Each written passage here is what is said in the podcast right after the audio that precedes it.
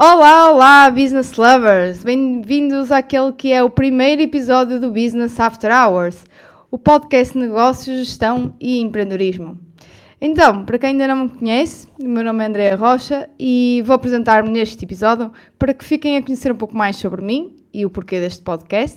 Então, eu tenho 32 anos, sou casada, tenho um filho de 16 meses, que é o Rodrigo, e vivo numa pequena cidade do Minho, que é Faf, Faf City, é verdade. Faf é considerada a sala de visitas do Minho. Sou natural daqui e vivo neste momento aqui em Faf, embora já tivesse passado por uh, outras cidades em Portugal e também já vivi uh, quatro meses na República Checa. Então, relativamente ao meu percurso profissional, eu licenciei em Engenharia Química pelo Instituto Superior de Engenharia do Porto e lá também frequentei e concluí o mestrado na mesma área. Mais tarde, tirei também uma pós-graduação, já com alguns anos de experiência, em Lean Management pela Lean Global Network. E voltando agora aqui ao fim do período académico, eu comecei a trabalhar uh, na indústria química. Na realidade, uh, seguiram-se, após o período académico, seis anos de experiência no mundo corporativo. Acabei por me especializar na área de produção e gestão industrial. Passei por três multinacionais nestes seis anos, de três diferentes setores, sempre ligado à indústria produtiva, uh, inicialmente na indústria química, depois na indústria automóvel e, por último, no ramo têxtil. Na minha última experiência de emprego, eu cheguei a diretora de produção do setor fabril com cerca de 100 colaboradores. E um facto também importante na minha carreira é que quase sempre tive experiências de liderança. Uh, no total, as equipas já liderei mais de 300 pessoas diferentes.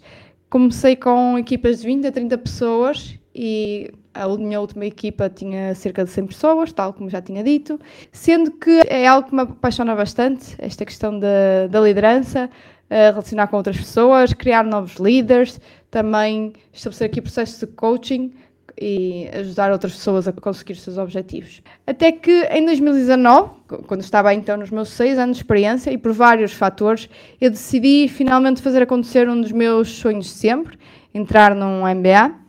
Eu fiz o programa de MBA internacional na Porto Business School, sendo este um dos maiores marcos da minha vida. Eu lembro-me de ser adolescente e em algum dia eu vi num jornal, eu penso que foi no Expresso, uh, fazer um, um, MBA ainda vale a pena. E lembro-me de ter visto aquilo e na realidade eu não sabia o que, é que era um MBA. Então eu fui pesquisar, vi lá testemunhos de pessoas a falar que fizeram um MBA, o porquê, e percebi que aquilo era uma formação de topo para gestores uh, e empresários e empreendedores. E eu disse, uau, um dia eu quero ter isto. Eu ainda não tinha licenciatura, ainda não tinha colocado o pé na faculdade, mas eu decidi que um dia, mais no final da minha carreira, ou a meio do, da minha carreira, eu ia ter um MBA. Então, eh, eu fui fazer o MBA, tinha 28 anos, e lá tive eh, todo o percurso académico, no final culminou com um projeto, que era uma consultoria no desenvolvimento de novas áreas de negócio, na mobilidade do futuro para uma, uma renta car, das principais a nível mundial, que é a Sixt. E, a bem da verdade, eu entrei com essa vontade de querer fazer o MBA, mas ainda não tinha uma definição clara daquilo que eu queria fazer a seguir. No entanto, eu também tinha a certeza que me faltavam duas coisas que eu gostava muito de fazer na vida. Uma era ter uma carreira internacional, trabalhar e viver a 100% noutro país. Eu já trabalhava com empresas com posição internacional, uh, mas não era imigrante, não trabalhava num outro contexto internacional. E a segunda uh, definição daquilo que eu queria era ser empresária, desenvolver um próprio negócio, virar empreendedora, basicamente. Então, à medida que o tempo ia passando no MBA, eu ia-me apercebendo daquilo que eu me inclinava mais para seguir. E, uh, embora eu inicialmente nunca pensei viver num outro país fora da Europa, uh, o MBA fez-me abrir a mente para os Estados Unidos, o mercado dos Estados Unidos, porque todos os case studies que nós estudámos eram das maiores empresas, das maiores universidades dos Estados Unidos, muitos dos nossos professores eram também de universidades muito prestigiadas dos Estados Unidos, então comecei a perceber que realmente as big opportunities estavam lá e era para lá que eu queria ir quando eu acabasse o MBA, ter um emprego na área de gestão numa empresa nos Estados Unidos. Entretanto, a vida dá muitas voltas, coisas acontecem e acho que isso também é a parte bonita e interessante da vida. E uma surpresa que eu tive foi. Estava grávida no final do MBA quando apresentei o meu projeto final, tinha já sete meses. E digamos que não seria um caminho fácil de trilhar e eu ir para os Estados Unidos, obter um emprego, um visto de trabalho, numa altura em que estava no final da gravidez, existia uma pandemia, na altura nem sequer era possível entrar com visto de turista, quanto mais para trabalhar, não é? E simplesmente ir lá e tentar encontrar um emprego.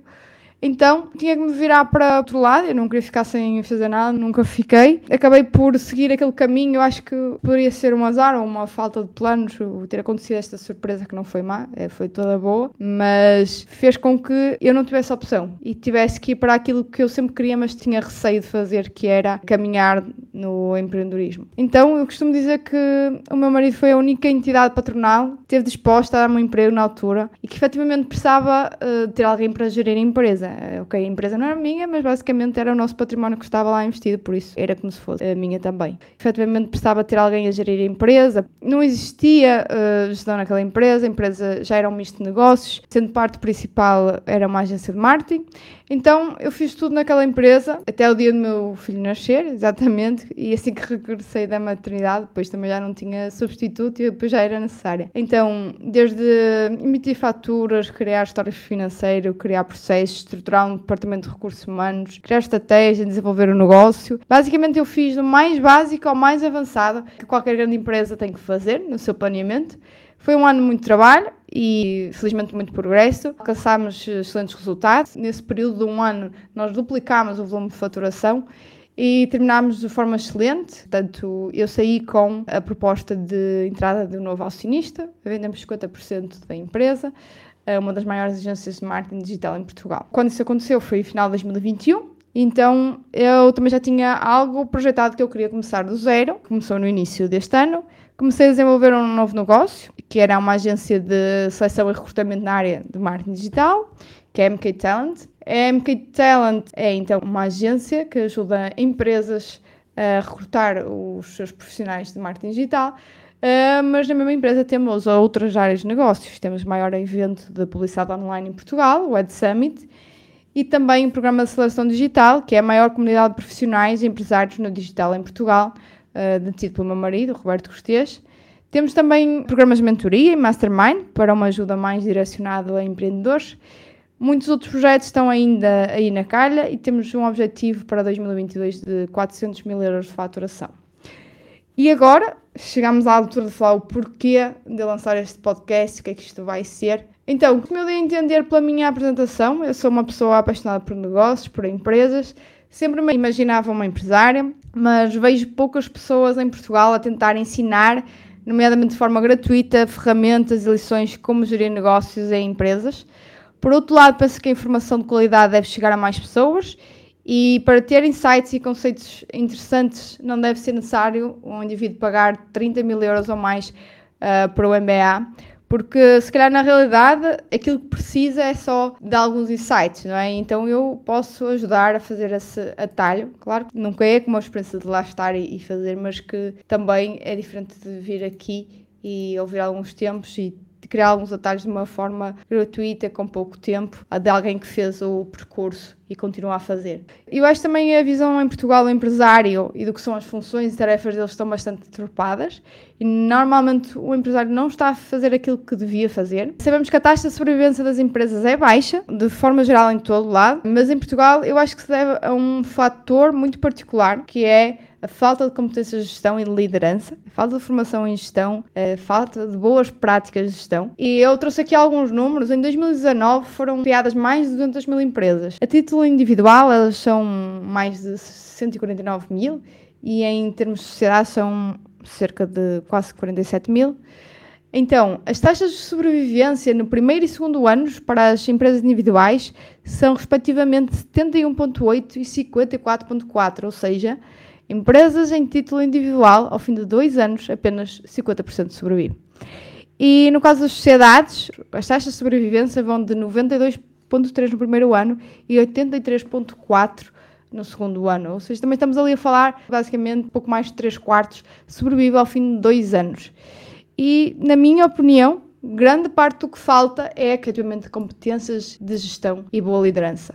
Por último, espero também que este podcast chegue a jovens estudantes, a promissores gestores e empreendedores, que podem já ser neste momento ou no futuro, para que tenham uma visão mais prática e realista destas áreas, fora daquilo que normalmente é o contexto académico, pré-estabelecido e mais teórico que estão neste momento a experienciar. E assim finalizo a minha apresentação. Espero que gostem. Vêm aí muitos episódios com muito valor. Este podcast foi desenhado a pensar nos outros e em deixar algo de valor acrescentado nos outros. Entretanto, podem seguir-me nas redes sociais, LinkedIn e Instagram, Andreia Castro Rocha. Até ao próximo episódio. Stay tuned!